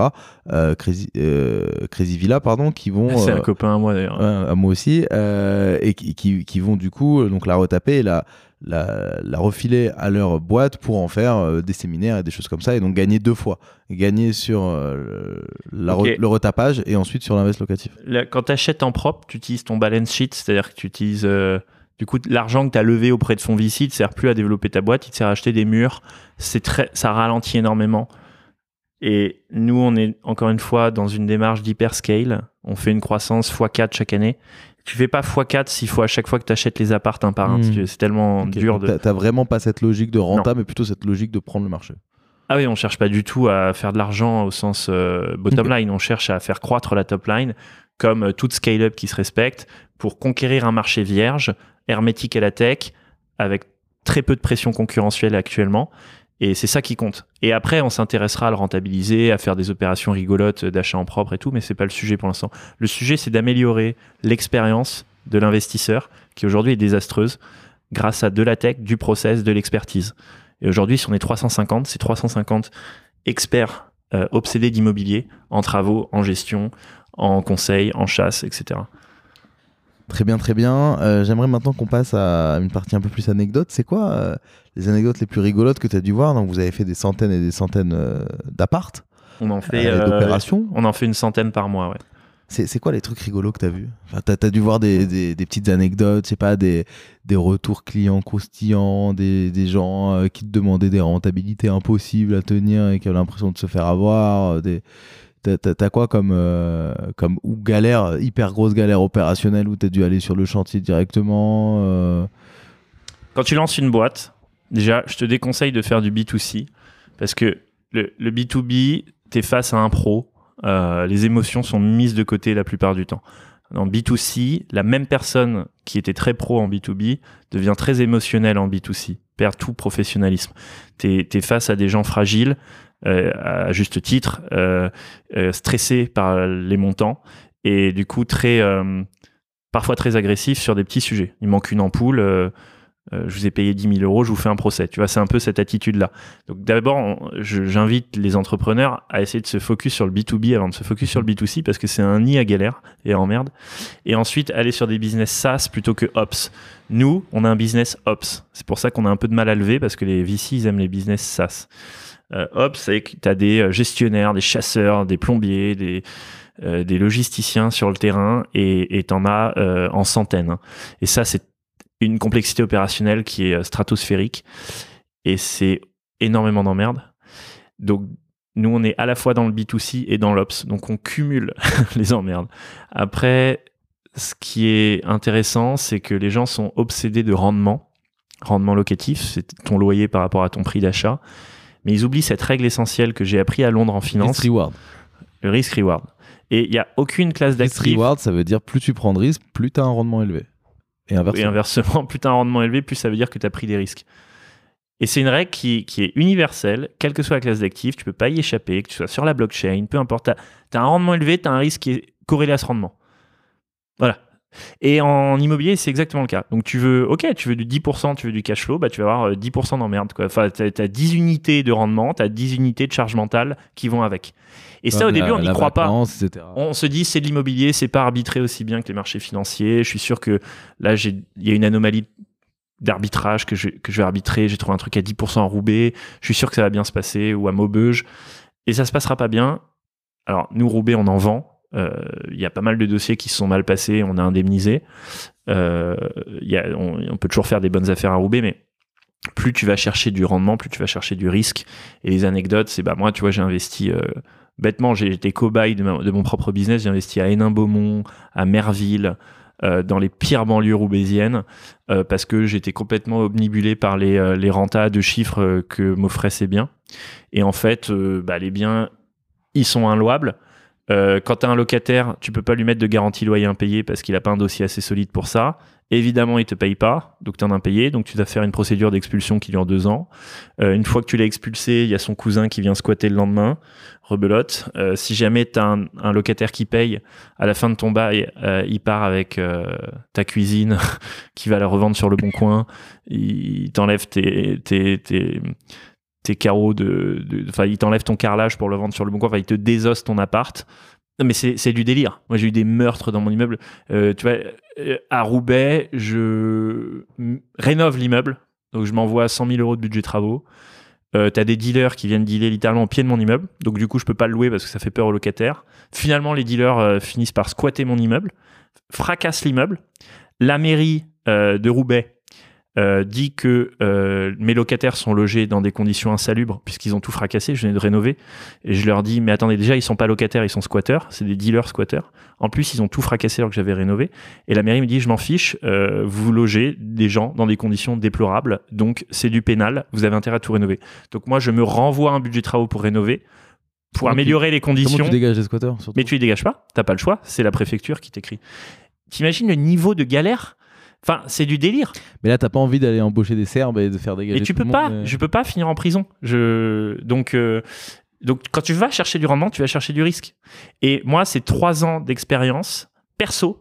Moi, ma SCI, elle est en quasi faillite. hein. Ma SCI perso, c'est une catastrophe. Euh, tous mes biens hyper rentables que j'avais achetés, c'est un désastre. Et ce qui est marrant, c'est que j'ai acheté un bien patrimonial. C'est tout ce qui est pas rendement. On parle de patrimonial. C'est des trucs pas rentables, mais qui ont vocation à prendre de la plus-value. J'ai acheté sur le vieux port de Marseille un truc pas rentable du tout. Je l'ai un peu surpayé. Marseille a explosé. J'ai jamais fait autant d'argent que sur cet appart. Alors que vraiment, le truc, il fait 2,5% de renta. euh, je l'ai payé 6000 du mètre dans une ville qui en vaut 3. Mais en fait, tu gagnes plus d'argent sur des biens patrimoniaux parce que ta plus-value, elle tombe pas sur ton compte. Elle est un peu euh, invisible.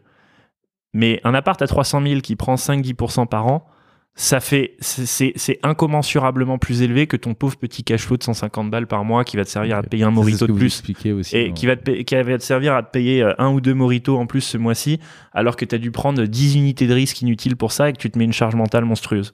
Donc moi, ce que j'invite les gens à faire, avec toute l'expérience que j'ai, on a fait euh, plus de 1000 projets terminés, livrés avec locataires, euh, c'est de pas être obnubilé par les sirènes du rendement, de l'autofinancement, du cash flow, de tout ce qu'on te euh, ressasse euh, sur YouTube avec les gourous de l'immobilier, et de se concentrer sur des biens safe, patrimoniaux. L'objectif, c'est d'exploiter sa capacité d'emprunt. La banque, elle va financer le bien. Les locataires vont rembourser la banque. S'il faut mettre un complément d'effort d'épargne, tant mieux. Mais pas chercher du rendement. Du rendement, c'est du risque et de la charge mentale. Il faut aller chercher de la plus-value potentielle. Donc là, t'es en train de nous dire acheter à Paris bah, c'est, je crois que c'est une meilleure idée d'acheter à Paris que d'acheter dans un endroit euh, en, en lointaine banlieue de Perpignan, quartier Saint-Jacques à 15%, tu vois, où il y a des gitans. Et, euh, mais bon, tu as des entre-deux. Toulouse, c'est un super entre-deux. Certains quartiers de Marseille, une ville comme Brest, magnifique, Metz, un Eldorado locatif.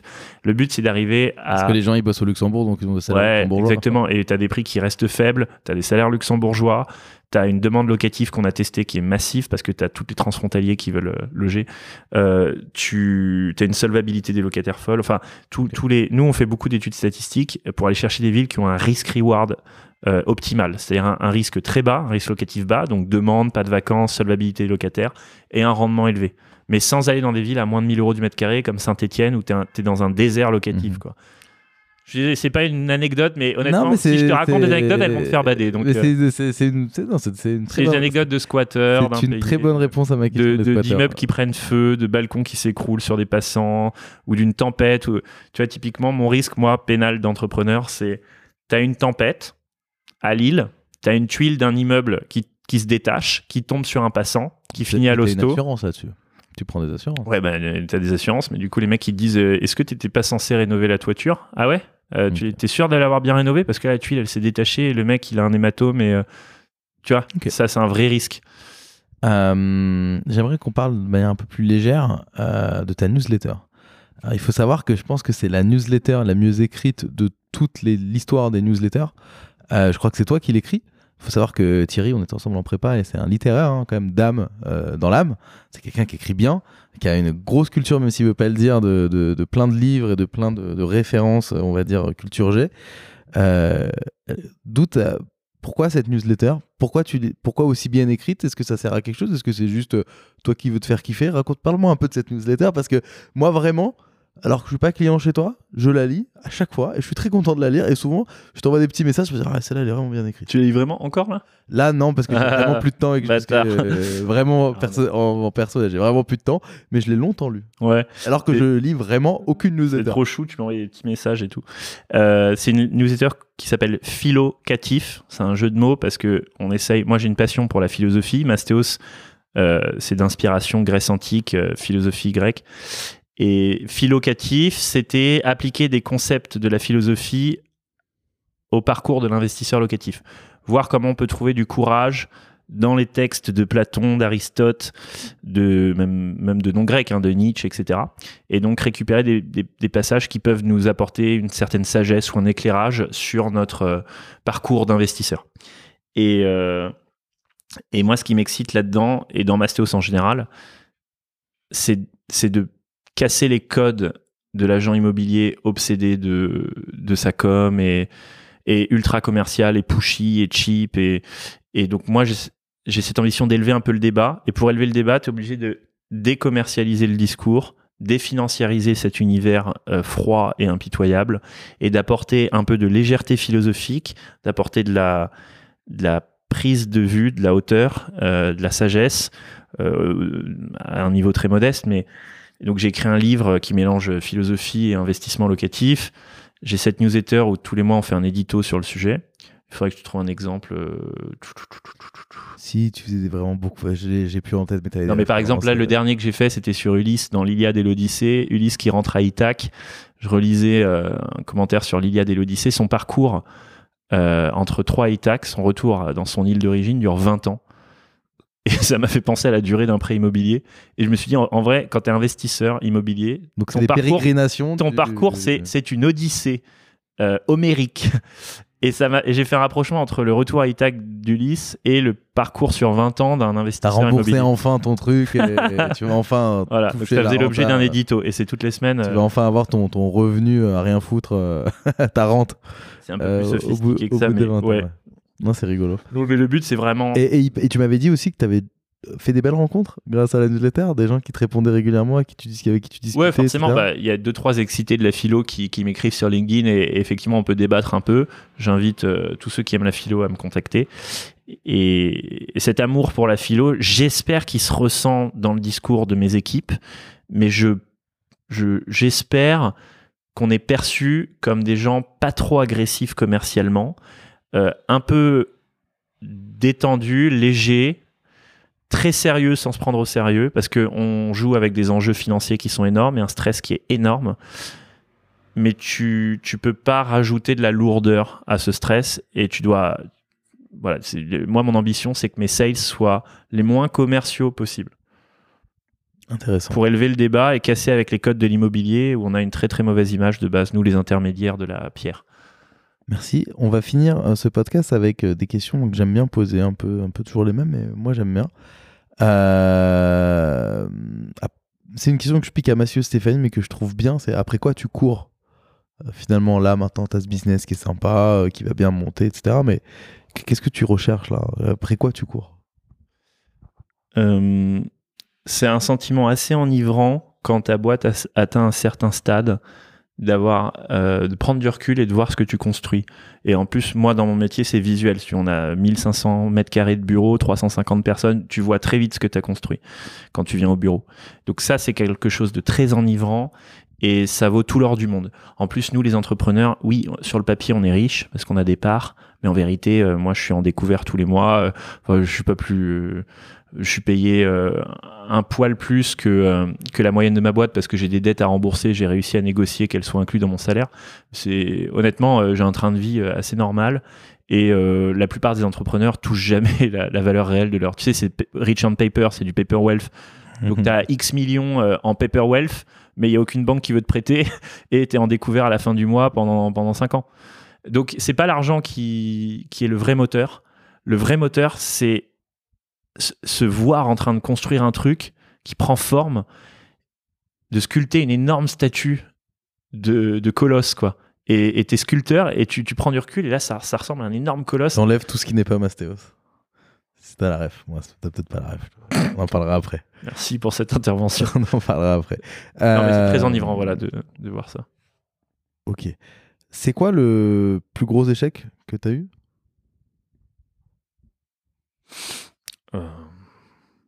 Écoute, moi, moi vraiment, chaque il n'y a pas beaucoup de projets IMO qui foirent. Au début, en avait quelques-uns, de moins en moins statistiquement.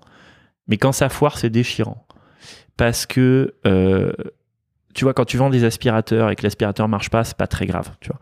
Quand tu vends un appartement et que tu peux pas le louer pour X raisons, parce que il est squatté, parce que euh, euh, il y a une loi sur les passoires énergétiques et que euh, euh, tu peux plus le louer, ou parce que euh, il y a un arrêt d'insalubrité pour X raisons et qui n'avait pas été détecté, c'est les risques.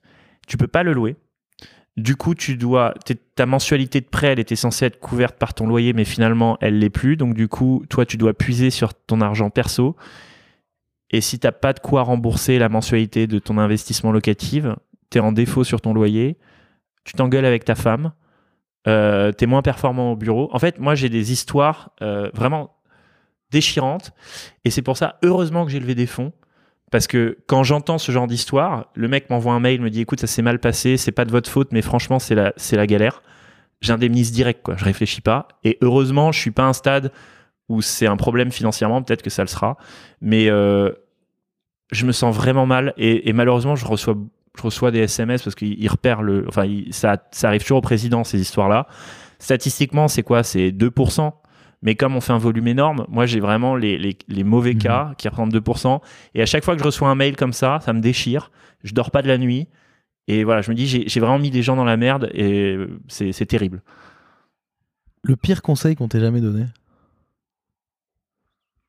C'est de suivre les règles. C'est mes potes VC qui me disent euh, mais c'est pas du tout comme ça qu'il faut faire une boîte, tu lèveras jamais des fonds, euh, faut faut la faire comme ci comme ça, mais ça c'est enfin euh, j'ai pas d'exemple comme ça là à chaud mais bon, je suis super bien conseillé par nos amis euh, communs.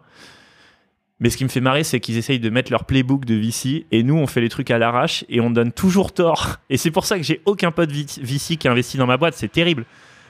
Alors qu'on en a à HEC. hein. Alors, j'en avais parlé un peu avec Pierre, euh, sans trahir de secret, et il m'avait dit en fait. Le problème avec tes potes, c'est que ben, tu connais leur... comme tu les connais bien, tu connais aussi leurs défauts. Et donc, Bah euh, ouais, parfois un ça. peu trop concentré sur Bien leurs sûr. défauts. Et tu regrettes après parce que si tu le connaissais pas, il t'aurait fait super bonne impression et tu l'aurais t'aurais investi dedans. Moi, je pense que si tu le connaissais pas, il aurait peut-être plus facilement investi chez toi. Mais c'est aussi parce que les primo-entrepreneurs, euh, on n'a pas les, playbo- les playbooks euh, très clairs, on connaît pas le mode d'emploi de comment créer une boîte qui plaît au, au VC. Désolé pour le bruit. Je sais pas s'ils entendent, mais c'est pas grave. Il y a un peu de bruit à côté. Euh, et, au début, ben nous, on a toujours fait ça de manière un peu décousue, un peu à l'arrache, un peu en improvisation. Et à chaque fois, on se faisait engueuler, mais ça a toujours marché. Tant que tu gardes ta vision long terme, tant que tu gardes le cap et tant que tu arrives à démontrer sincèrement une ambition tech européenne et d'hypercroissance, euh, tu as le droit de faire des erreurs ta croissance, elle pardonne toutes les erreurs que tu as faites euh, tout au long du chemin. Et le meilleur conseil qu'on t'ait jamais donné? Et tu peux citer la personne aussi après. Mais tu prends les gens à chaud comme ça. euh, Ouais, mais c'est pour voir ce qui sort euh, sincèrement. T'es pas obligé de trouver quelque chose. Bah, écoute, alors, écoute, moi, le conseil que je donnerais, en tout cas, je déforme un peu ta question, mais que j'aurais aimé qu'on me donne, c'est de pas avoir peur. De pas avoir peur. C'est un peu comme Jean-Paul II dit euh, N'ayez pas peur, sa grande phrase. Je suis pas catho, hein, mais euh, j'ai retenu ça. Ne pas avoir peur de l'hypercroissance. C'est un mot un peu gal- galvaudé, mais dire euh, vous allez faire x3 l'année prochaine, vous allez devoir lever 10 millions d'euros, moi, ça me, ça me terrorise, tu veux, quand on me dit ça. Je dis, je vais jamais réussir à faire ça. Et j'ai peur de passer des paliers comme ça et de me retrouver dans un monde que je connais pas, où je vais, où je vais être jugé par des gens bien plus sophistiqués que moi. Et ne pas avoir peur de passer la vitesse suivante. Des- souvent, les gens ont peur. Moi, j'ai vu des, des super boîtes, des super startups. Je pense à une en particulier qui a un potentiel de malade. Et les mecs me disent non, mais nous, on n'est pas dans le game du VC, des levées de fonds. Nous, on fait la chose proprement, à notre rythme. Ce que je respecte. hein. Mais je sens qu'ils ont, ils ont peur parce que tu as l'impression que l'univers des VC et des levées de fonds, c'est un truc euh, inaccessible, impitoyable. Et tu perds le tout. contrôle aussi de ta boîte quand t'as Tu perds le 350 contrôle, euh, tu, tu peux pas gérer Tu 350 perds le personnes. contrôle, les pédales et tout, c'est pas vrai. C'est pas vrai. Donc faut pas avoir peur de cet univers quand on se lance. On va voir les VC, on lève des fonds, on accélère parce qu'il y a rien comme sentiment humain de plus intense que de voir grossir sa boîte et de passer de 300 salariés, de 30 salariés à 300 salariés en un an. C'est incroyable comme sentiment. Et je le souhaite à tout le monde. Mais si, si tu es, si paralysé par la peur ou tu dis j'ai pas fait HEC ou j'ai pas les connexions qu'il a, euh, et ben ça te paralyse et t'avances pas. Et comment tu le gères ce stress qui vient avec ton métier? Tu l'as dit, des, les gens à qui tu fais faire des mauvaises affaires, malgré tout, euh, les VC qui doivent te mettre la pression pour euh, délivrer, parce qu'ils ont mis beaucoup d'argent. Euh, comment tu, tu gères ce stress-là au quotidien? Tu as des techniques C'est juste toi, ta personnalité qui permet de relativiser tout Comment tu t'en sors? C'est vrai que j'ai une personnalité qui est assez détendue par rapport à ces gros enjeux, mais je les prends très au sérieux, mais de manière calme. Donc rester calme. La, en fait, en fait, c'est tout, tout est tout est question de, de vision.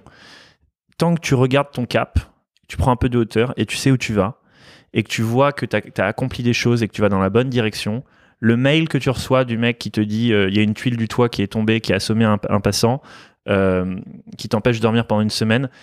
Si tu arrives à prendre de la hauteur et à garder le cap, tu oublies, euh, tu oublies ça. C'est, c'est, Mais d'un d'un côté, tu as ça, mais de l'autre côté, t'as pas aussi le. Si tu es trop euh, dans la stratos, ben, tu plus assez sur le terrain et tu comprends plus ce qui se passe et ta boîte t'échappe. Euh, Alors déjà, être déconnecté du terrain, c'est un grand risque. Ça répond pas à ta question, mais je tiens à mettre en garde. Dans les boîtes d'hyperscale, les fondateurs souvent se deviennent complètement déconnectés de leur boîte. Et c'est très important de- d'aller dans les chantiers, quand, tu- quand tu es le patron de Gorillaz, d'être livreur, euh, de voir ce que vivent les gens du terrain au quotidien. Euh, donc toujours rester connecté au terrain, ça, ça fait partie de mes, de mes, grandes règles. Et en termes de stress, bon bah là la boîte va bien, donc c'est moins stressant. On a levé des fonds, euh, ça se passe bien. Le stress, il arrive quand tu peux plus payer les salaires, quand euh, quand ça décroît. Je l'ai pas encore vécu de manière frontale. Les plus grands stress que j'ai eu, c'est quand tu pouvais pas payer les salaires au début. Ça, c'est horrible.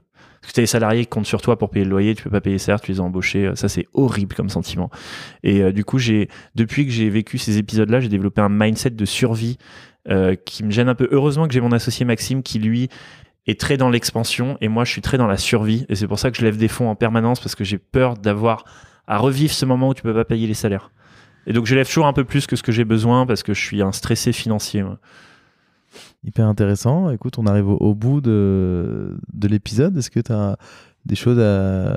Qu'est-ce que tu voudrais dire pour conclure? Euh, C'est quoi finalement le, le, bilan pour le moment là, de, de Mastéo? C'est la, leçon que tu en tires? Euh, je suis pas en train de dire que c'est facile. hein. Il y a beaucoup de chance. Moi j'ai l'impression, j'ai l'impression d'être chanceux. J'ai un super associé qui m'aide vraiment à, à minimiser ce facteur chance, mais quand je prends le recul, c'était vraiment de l'impro à chaque étape. C'était une série d'échecs à tous les niveaux. Et Enfin, franchement, tu prends l'histoire récente de Mastéos, c'est hyper shiny et tout, euh, ça marche bien, on fait des levées de fonds, on fait un super chiffre d'affaires et tout. Tu reviens six mois en arrière, tu es euh, dans le pire chaos euh, opérationnel et financier de l'histoire. C'est une catastrophe qui dure depuis qui dure depuis trois ans et on commence à peine à sortir la tête de l'eau. Donc, ce que je veux dire, c'est que toutes ces boîtes hyper shiny, je vais pas citer de nom, mais je peux te dire que je connais tous les fondateurs des grosses licornes quasiment. Et ben, c'est beaucoup moins, euh, c'est beaucoup moins lisse qu'on ne le pense en coulisses. C'est, il faut pas se dire ces mecs-là, c'est des génies ou ils ont euh, ils ont des trucs, ils connaissent des choses que nous on connaît pas. C'est pas vrai. C'est un bordel pour tout le monde. Donc lance-toi, ça va être chaotique, ça va être, tu sais, dionysiaque versus apollinien. C'est très dionysiaque l'entrepreneuriat. Tu dois donner l'impression aux gens que tu maîtrises, mais en vrai tu maîtrises très peu et c'est ok parce qu'il y a un moment où tu vas finir par maîtriser. Nous on y est enfin à ce moment-là, mais euh, pas croire que euh, j'ai pas fait HEC, je connais pas le circuit VC. Euh, j'ai pas les codes de l'entrepreneuriat. Euh, on les avait pas non plus, ça marche très bien. Donc lancez-vous. Bah écoute, ce sera le mot de la fin. Merci beaucoup Thierry. Et merci, à tous pour, de nous écouter toujours un peu plus nombreux. Euh, et j'espère que cet épisode vous a plu autant que moi, ça m'a plu de le faire. Salut Thierry. Salut mon David.